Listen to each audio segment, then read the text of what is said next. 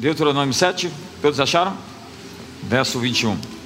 Não te espantes diante deles, porque o Senhor, teu Deus, está no meio de ti, Deus grande e terrível. O Senhor teu Deus lançará fora estas nações pouco a pouco de diante de ti. Não poderás destruí-las todas as todas de pronto, para que as feras do campo se não multipliquem contra ti. Eu vou repetir o verso 22. O Senhor teu Deus lançará fora essas nações pouco a pouco. Diga comigo, pouco a pouco. Diante de ti, não poderás destruí-las de todo, todas de pronto, para que as feras do campo se não multipliquem contra ti. Mas o Senhor teu Deus tas entregará e lhes infligirá grande confusão até que sejam destruídas. Entregar-te-á também nas mãos dos seus reis, para que apagues o nome deles de debaixo dos céus. Nenhum homem poderá resistir-te até que os destrua. Feche seus olhos. Pai, muito obrigado por essa noite, obrigado pela tua palavra, ela é viva, eficaz, cortante e penetrante como espada de dois gumes ela separa a alma do espírito, juntas e medulas, ela é apta para discernir pensamentos e propósitos para, do, do nosso coração. Lâmpada para os nossos pés é a tua palavra, luz para o nosso caminho. Ela é remédio para as nossas feridas, ela é fogo, ela é martelo, ela é vida, ela é transformação. Tu colocaste o teu nome e a tua palavra sobre todas as coisas. E portanto, todas as coisas hoje se dobrem diante da palavra, todo sofisma e toda altivez se quebrem e todo pensamento seja tomado cativo à obediência de Cristo Jesus nesse lugar, essa noite, em nome de Jesus. Estamos em um tempo de transição. É um momento crítico, toda transição ela é crítica porque ela exige de nós um certo desconforto. Transição é sair do lugar onde você está para o lugar onde você deve estar. E liderança é isso. Né? O princípio básico de liderança é tirar você daqui e colocar você até aqui. É levar você de um ponto até outro. Líderes fazem isso. Eles levam a pessoa ao seu destino. O resto é conversa, papo furado. Porque liderança é levar as pessoas ao seu estado, ao seu chamado, à sua vocação, ao seu propósito. John Maxwell diz: se você é, pensa que é um líder, não tem ninguém te seguindo, você só está passeando. Deus diz, então, que é o momento, o tempo de passar o Jordão, é o tempo da travessia. Todos nós estamos em alguma travessia, nós estamos passando o Jordão para conquistar a nossa terra prometida em alguma área específica da vida. Então, o que nós precisamos entender com relação a isso é que, para Deus, nosso Pai, sucesso e vitória não está em questão, não está no debate, não está na mesa, isso é uma questão decidida. O ponto é o time, o tempo em que essas coisas vão se manifestar e vão acontecer. Deus pensa boas e extraordinárias coisas ao nosso respeito, mas o que Deus quer é fazer prosperar o seu povo, porque Ele é só o escudo e da graça e da glória, e bem nenhum sonega aos que andam retamente. Tem outro texto que diz nos Salmos que bem nenhum falta àqueles que o buscam. Então, se está faltando alguma coisa, é porque você não está buscando. E talvez se algo não se manifestou na sua vida, é porque não está no time, na hora de se manifestar. Seu progresso na terra prometida pode não estar hoje de acordo com as suas expectativas. Você pode achar que as coisas estão acontecendo lentamente. Nós estamos com a ideia de expandir há muito tempo e por nós já tínhamos expandido há muito mais tempo. Há pessoas aqui que aguardam um casamento, uma, uma família, filhos, é, pessoas que ainda vivem sob algum cativeiro, alguma prisão emocional ou de ordem financeira. Você pode pensar que está devagar, pensar que as coisas estão em um ritmo muito lento. Muitos estão até frustrados porque as coisas não estão acontecendo logo. Mas a resposta a tudo isso é que Deus segurou você aqui. Em, no verso 22, o texto que eu li diz que o Senhor teu Deus lançará fora essas nações, pouco a pouco. Diga comigo, pouco a pouco. Vamos lá. Não poderás destruí-las todas de pronto. Deus está dizendo, não é instantâneo. Você não terá sucesso instantâneo, haverá estresse, haverá frustração, haverá decepção, haverá traição. Pessoas que recebem sucesso muito rápido serão consumidas pelas feras, diz o texto, para que as feras do campo se não multipliquem contra ti. As pessoas vêm me perguntar por que é tão difícil, e a minha resposta é: você está sendo treinado, você não está preso no tempo, você está preso no propósito. Você está preso no processo. Quando você está por baixo, sem muito dinheiro, com pouca expressão, você não está chamando atenção. Mas quando você se levanta e começa a aparecer, você é descoberto. Os olhos de todos e de tudo focam você. Imagine Moisés, criança, descobrem o que ele vai se tornar. Ele seria abortivo no seu chamado, ele seria anulado antes que pudesse ser quem era. Moisés cresce para se tornar o libertador do povo de Israel. Era este o seu chamado, a sua vocação, mas isso levou tempo, muito tempo. 40 anos de tratamento no deserto para aprender a ouvir, ele muda o seu temperamento. Ele era um ser dominante e se torna o homem mais manso da terra. Então, imagine que os grandes homens da Bíblia tivessem sido descobertos antes que pudessem desenvolver seus talentos e o seu potencial. A tragédia da vida é a autopromoção. É quando alguém chega despreparado no lugar onde ele deveria estar tempos depois.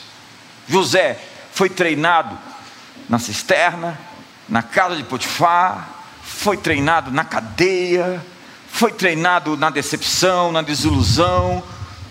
E quando ele chegou a ser vice-rei, grão-vizir, você não vê um sujeito amargo, você não vê um, um, um, um, sujeito ressentido, ele não é o coringa ele não está afim de se vingar. Ele não manda, o primeiro ato político meu vai ser chama Potifar e a mulher dele. Eu quero bater um papo com eles. Segundo é, vamos ali na terra de Canaã, eu quero fazer uma visita com meus irmãos. Pega uns 3 mil soldados, a gente vai fazer uma visitinha básica. Pior coisa que pode acontecer com alguém que é uma vítima, que não teve seus sentimentos tratados e resolvidos, é assumir uma posição de autoridade de poder porque eles vão esmagar as pessoas, eles vão manipular as pessoas. Um vilão é sempre uma vítima empoderada, pouco a pouco. Quantas pessoas de Hollywood se perderam no sucesso? Quantos já estão se matando? Quantas histórias trágicas nós temos nessa, nesse campo da arte do entretenimento? Quantos músicos talentos musicais não estavam prontos para aquilo que receberam. Quantos líderes políticos não suportaram a pressão e vazaram? Vazaram pelos poros. Eles não tinham a pressão interior para suportar a pressão exterior, então implodiram, deformaram, perderam-se. Quantos homens de negócio fizeram do dinheiro o seu Deus? Quantos pastores que ouviam a Deus e depois do sucesso só ouviam a si mesmos. Deus diz: Eu vou te dar pouco a pouco a terra por causa das feras. Deus te dá pouco a pouco para trabalhar em você. Ele vai purificar suas motivações. Ele vai tirar de você a palha. Ele vai santificar os seus sonhos e vai redimir os seus talentos. Ele lhe leva pelo vale no meio de situações humilhantes, a fim de te treinar, Como diz, eu vos fiz ter fome, para saber o que estava no coração de vocês, se vocês guardariam ou não a minha palavra, e para no final te fazer o bem. Deus testou o seu povo, porque toda pessoa que exerce uma posição de autoridade em qualquer esfera, ela precisa antes ser testada e atestada, aprovada, a fim de que ela não seja um tropeço na posição em que ocupa. Então ele te ensina a permanecer de joelhos quando você poderia estar correndo. Ele te abate e depois te levanta, ao invés de te levantar para depois te abater. Está silencioso aqui hoje. Segunda Crônicas 26, falando do rei Uzias, no verso 15, diz assim: o texto está na tela. Fabricou Uzias em Jerusalém máquinas de invenção de homens peritos, destinadas para as torres e cantos das muralhas, para tirarem flechas e grandes pedras. Olha só o texto: divulgou-se a sua fama até muito longe, porque foi maravilhosamente ajudado até que se tornou forte. Ele foi maravilhosamente ajudado, e a sua fama era resultado dessa força que o empoderou a uma posição de destaque, de sucesso. Mas a fama dada por Deus, quando ele se torna forte, o leva à destruição. Verso 16: Mas havendo-se já fortificado, quando ele se havia tornado poderoso, o seu coração se exaltou de modo que se corrompeu e cometeu transgressões contra o Senhor, seu Deus. O campo que você ocupa, que você foi chamado a ocupar, o território que Deus assinou o seu nome lá, está cheio de feras, está cheio de inimigos, está cheio de bestas, e elas vêm com orgulho e ego. A besta cresce dentro de você e deseja te devorar por dentro. Tem gente que foi engolido pela besta, e tem gente que engoliu a besta. E tem gente que é meio besta. Essa paixão compulsiva e avassaladora por uma mulher que não é sua, é a besta crescendo dentro de você, é um monstro incontrolável, fazendo de você um animal irracional e estúpido. Essa sina de ter somente mais um pouco, quanto mais se satisfaz? Só mais um pouco, um pouco mais. Essa língua que critica e não consegue parar de falar, é a besta. Tem que puxar a língua, dobrar debaixo do joelho para orar pela língua. Porque definitivamente tem gente que tem dom de língua. Dom de língua. Quando a besta vem, você tem que estar pronto. Você tem que ter sido preparado. Você não pode ter faltado a escola, você não pode ter faltado o treinamento, você não pode ter queimado etapas. Se você está em um ritmo mais lento hoje, agradeça a Deus. Deus está te dando pouco a pouco. Os meus pés quase resvalaram porque olhei para a prosperidade do ímpio. Para de se comparar. Vai pouco a pouco. Vai no passo do gado mas você vai longe, e daqui a 10 anos você vai estar muito longe.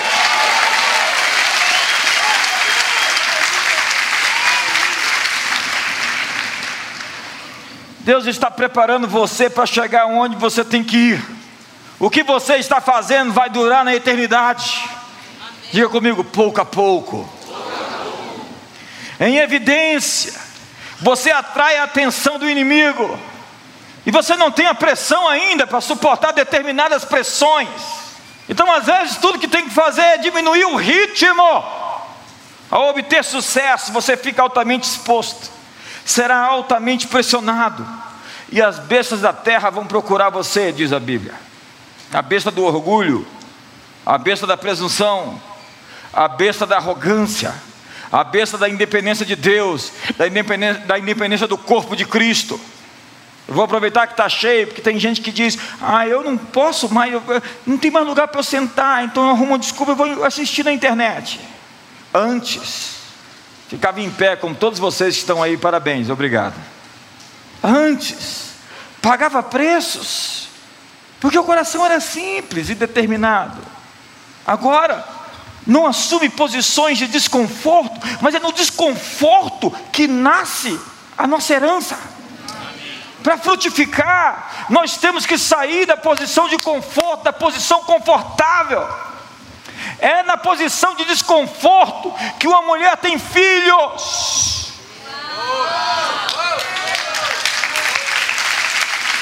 Quando ela fica grávida, ela não entra dentro da sala de parto assim, desfilando. Ela sabe que ela está tendo um momento, ficou grávida, já ficou com desconforto, e incha as pernas. Diga aí como é que é. E fica mais cheinha, e começa a ter enjoo e uma série de outras situações, mas todo desconforto é para gerar frutificação, porque o que semeia com lágrimas, com júbilo ceifarão.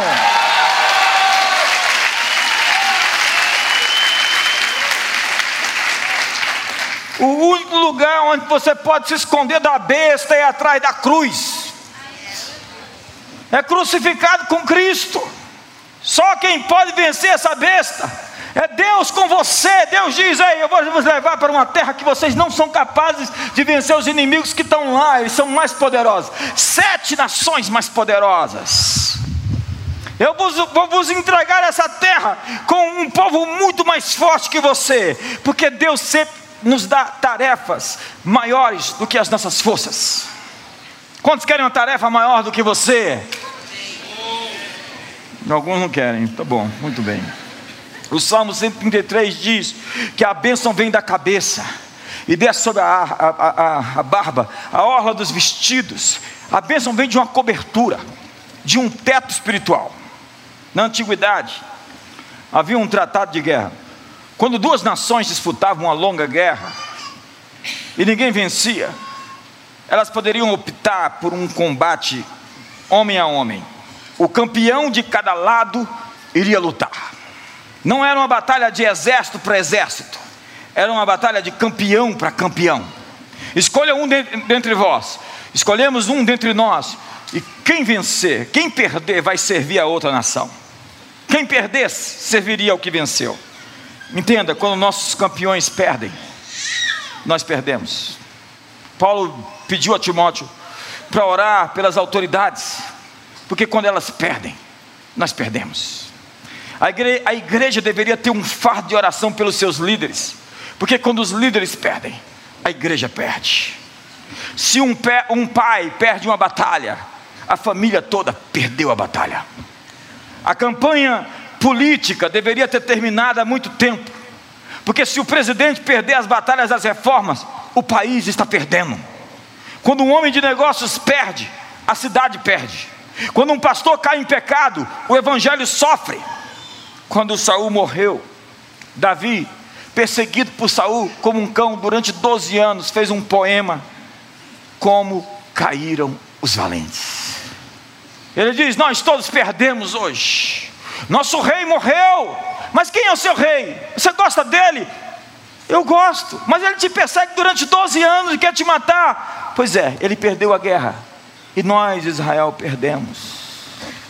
A tua glória, ó Israel, foi morta sobre os teus altos, como caíram os valentes.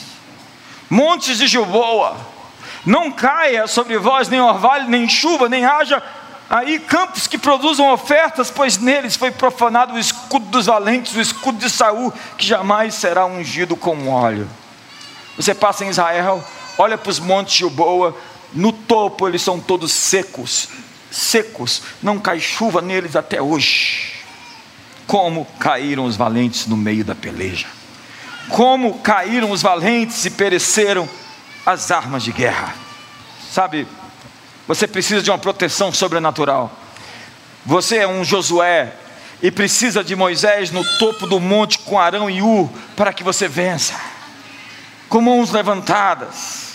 Desde que Adão e Eva comeram da árvore do jardim, o reino de Deus está em conflito com o reino das trevas. Então os céus elegeu seu campeão, e o inferno enviou o seu para enfrentá-lo. Jesus é o nosso campeão, e ele lutou contra o diabo e venceu. Ele venceu todo o inferno por nós. Lembre-se de Davi e Golias. Golias incita e diz: Escolhe um homem entre vós, me mande o campeão de vocês.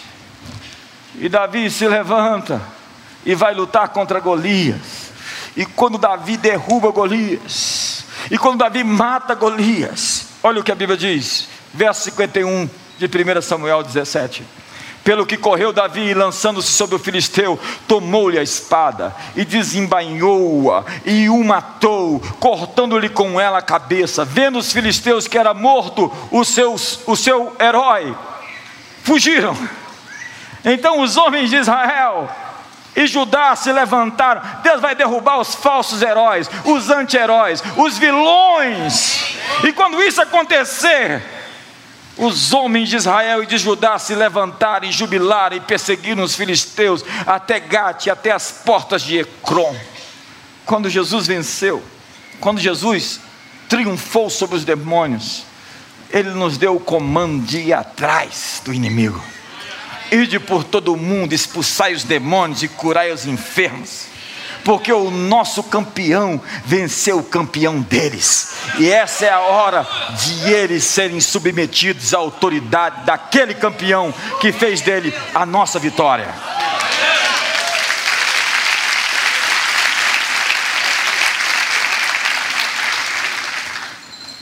Apesar de Deus lhe entregar a terra pouco a pouco, então nós estamos nessa estrada há décadas, pouco a pouco.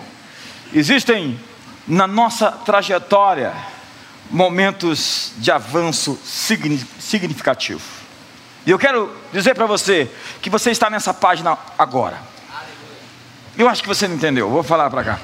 Eu quero dizer a você, você está numa página de um ponto de inflexão para um avanço significativo em sua vida.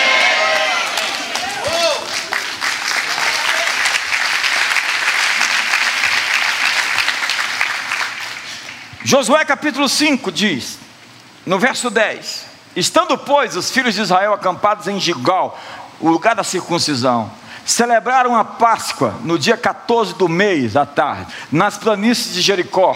Verso 11: Comeram do fruto da terra, no dia seguinte à Páscoa, pães asmos e cereais tostados comeram nesse mesmo dia. Esse é um dia memorável. Eles passaram 40 anos comendo maná. Verso 12. E no dia depois de terem comido o produto, a novidade da terra, o produto da terra, cessou o maná. Diga para você, irmão: cessou o maná. E não tiveram mais os filhos de Israel, mas naquele ano, naquele ano, comeram das novidades da terra de Canaã.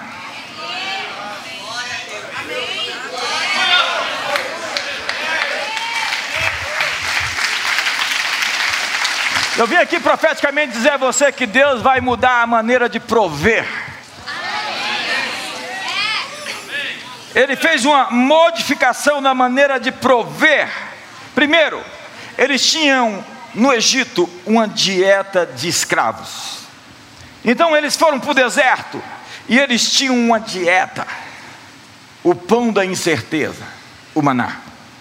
E agora, Deus está dizendo: eu estou mudando a dieta de vocês, eu estou mudando a maneira que eu vou prover a vocês, eu vou prover de uma maneira diferente aquilo que você precisar. Então, a partir daquele momento, eles desenvolvem um apetite por coisas que nunca tiveram antes. Essa noite é um marco onde você vai desenvolver um apetite por coisas que você nunca desejou antes da sua vida.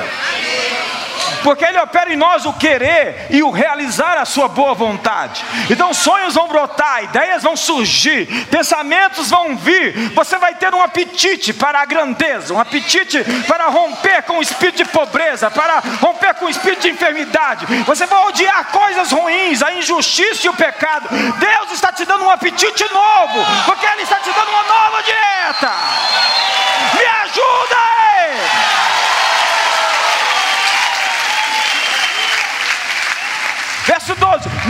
Dia imediato depois que comer do produto da terra, cessou o maná e não o tiveram mais os filhos de Israel, mas naquele ano comeram das novidades da terra de Canaã. Neste ano você vai comer, começar a comer as novidades da terra de Canaã. Você vai provar de coisas que você nunca provou antes. Você vai ter um novo apetite para coisas que você nunca teve antes. Deus está mudando a sua dieta. Está mudando a maneira dele prover para o povo dele. No Egito eles tinham a comida da escravidão. Diz, números 11, versos 15, que eles reclamaram, diziam, lá no Egito a gente tinha as panelas de carne, vivia na carne. E a gente tinha alhos silvestres, a gente tinha cebolas, e a gente tinha alhos. Imagine o cheiro de alguém comendo alho e cebola. Se você come alho e cebola, sua boca cheira mal. A dieta da escravidão faz você cheirar mal. Os pensamentos da carne da escravidão faz você cheirar mal. A dieta deles era pepinos, melhões, alhos, silvestres, cebolas e alhos. E Jesus disse que não é o que entra no corpo, mas o que sai do coração que contamina o homem, porque do coração procedem os maus desígnios. E o que você deixa entrar no seu coração pode fazer você cheirar mal seu comportamento pode cheirar mal. Se apegar aos detalhezinhos bobos, ficar crítico, amargo, cheira mal. Eu não consigo suportar esse cheiro. É hora de abandonar a sua dieta de escravidão. É hora de abandonar a ofensa, a dúvida, o medo. Mude o que está alimentando você. Você se senta naquela roda e as pessoas falam mal das outras. Eu não consigo suportar esse cheiro. Isso é a dieta do escravo. Isso é alho isso é cebola. E depois beijar o marido. Essa é a comida do escravo. Quando eles chegaram no deserto, Deus mudou a dieta deles. Então, todos os dias cedo, eles vão lá e pegam uma maná para comer. 40 anos comendo uma refeição. Imagine 40 anos comendo a mesma comida. Todo dia. 40 anos comendo maná. O que significa maná? O que é isto? É a surpresa, o pessoal olhou para aquilo. O que é isto? Então aquilo virou maná. O que é isto? Era o pão da incerteza. O que é isso? Significa uma vida de perguntas, uma vida de questionamentos, de restrições, de limitações, porque no Egito havia falta, no deserto só tem o contado, o básico. É chegar no banco na última hora para cobrir aquele cheque, aquele pagamento. Isso é viver no deserto. É tudo contado. É quando você sobrevive com o suficiente. É quando você pergunta sempre às pessoas: o que é isso? Você não sabe muito das coisas, elas não estão tão claras para você, você não tem certeza do que está acontecendo, você está aprendendo a viver pela fé. Então, quando você come da novidade da terra, o maná cessa. Justamente quando você está escrevendo um livro sobre 21 maneiras de como cozinhar o seu maná, ou receitas do maná, maná refogado, maná assado e maná frito. E você vai fazer um curso na internet digital de explicar às pessoas como comer, como explorar melhor o seu maná. Então o maná para de cair.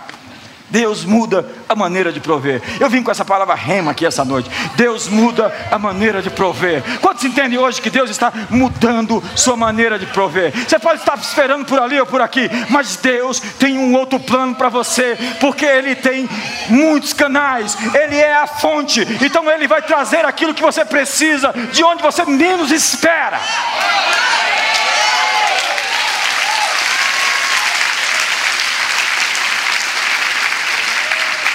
Então ele te dá um novo apetite.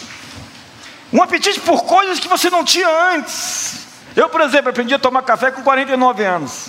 Eu não tomava café de jeito nenhum. Hoje eu tomo café todo dia e sou agora tipo um barista. Tem uma máquina de café, não, em todo lugar tem máquina de café. O Lance chegou lá e falou: tem café em todo canto aqui? O que, que é isso? Eu falei: agora eu tenho até o Meta Café, que é o meu café. Quando você está cheio do que é isto, o que é isto, quando você já perguntou por tudo, você descobre a novidade da terra. Mas na terra prometida não tem mais moleza, não.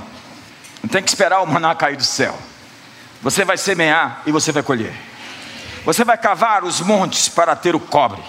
Vai construir casas e vai plantar vinhas. A terra que mana leite e mel é uma terra de oportunidades. É incrível que a nação de Israel se tornou hoje, depois das profecias, a terra que mana leite e mel. Mas que leite, que mel manava?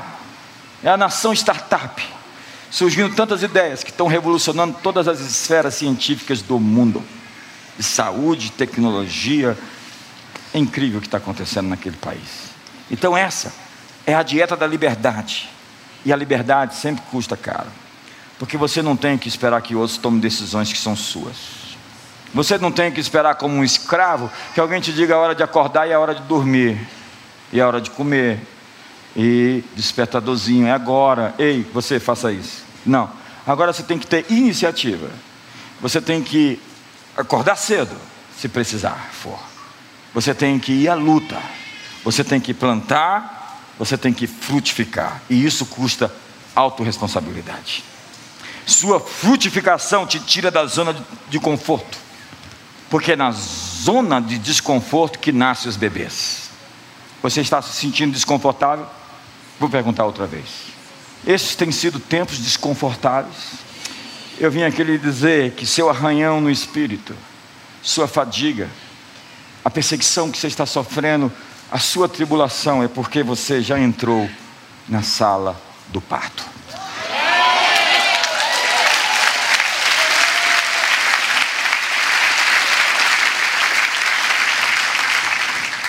Deus diz a Pedro: Eu vou pagar seus impostos, mas vai lá e joga o anzol no lago. Tem como esperar a moeda cair? Não. O seu segredo, o seu tesouro está escondido na boca de um peixe. Vai lá pescar. Para obter seu tesouro, você tem que lançar suas redes. E por fim, Josué 5, verso 13. Eu tenho uma chave para te dar. Presta atenção nesse texto. Ele é muito rema. Ele está crescendo dentro de mim. Eu acordei com isso hoje. Estando Josué ao pé de Jericó, levantou os olhos e olhou. Levantou os olhos e olhou. Você tem que levantar os olhos para olhar. Às vezes você está baixando os olhos para ver. Eis que se achava em pé diante dele um homem que trazia na mão uma espada nua. Chegou-se Josué a ele e disse-lhe: És tu dos nossos ou dos nossos adversários? Respondeu ele: Não, não. Ou seja, nenhum nem outro. Sou príncipe do exército do Senhor e acabo de chegar. Então Josué se prostrou com o rosto em terra e o adorou e disse-lhe: Que diz meu senhor ao seu servo? Respondeu o príncipe do exército do Senhor a Josué: Tira as sandálias dos teus pés, porque o lugar em que estás é santo. E Josué fez assim.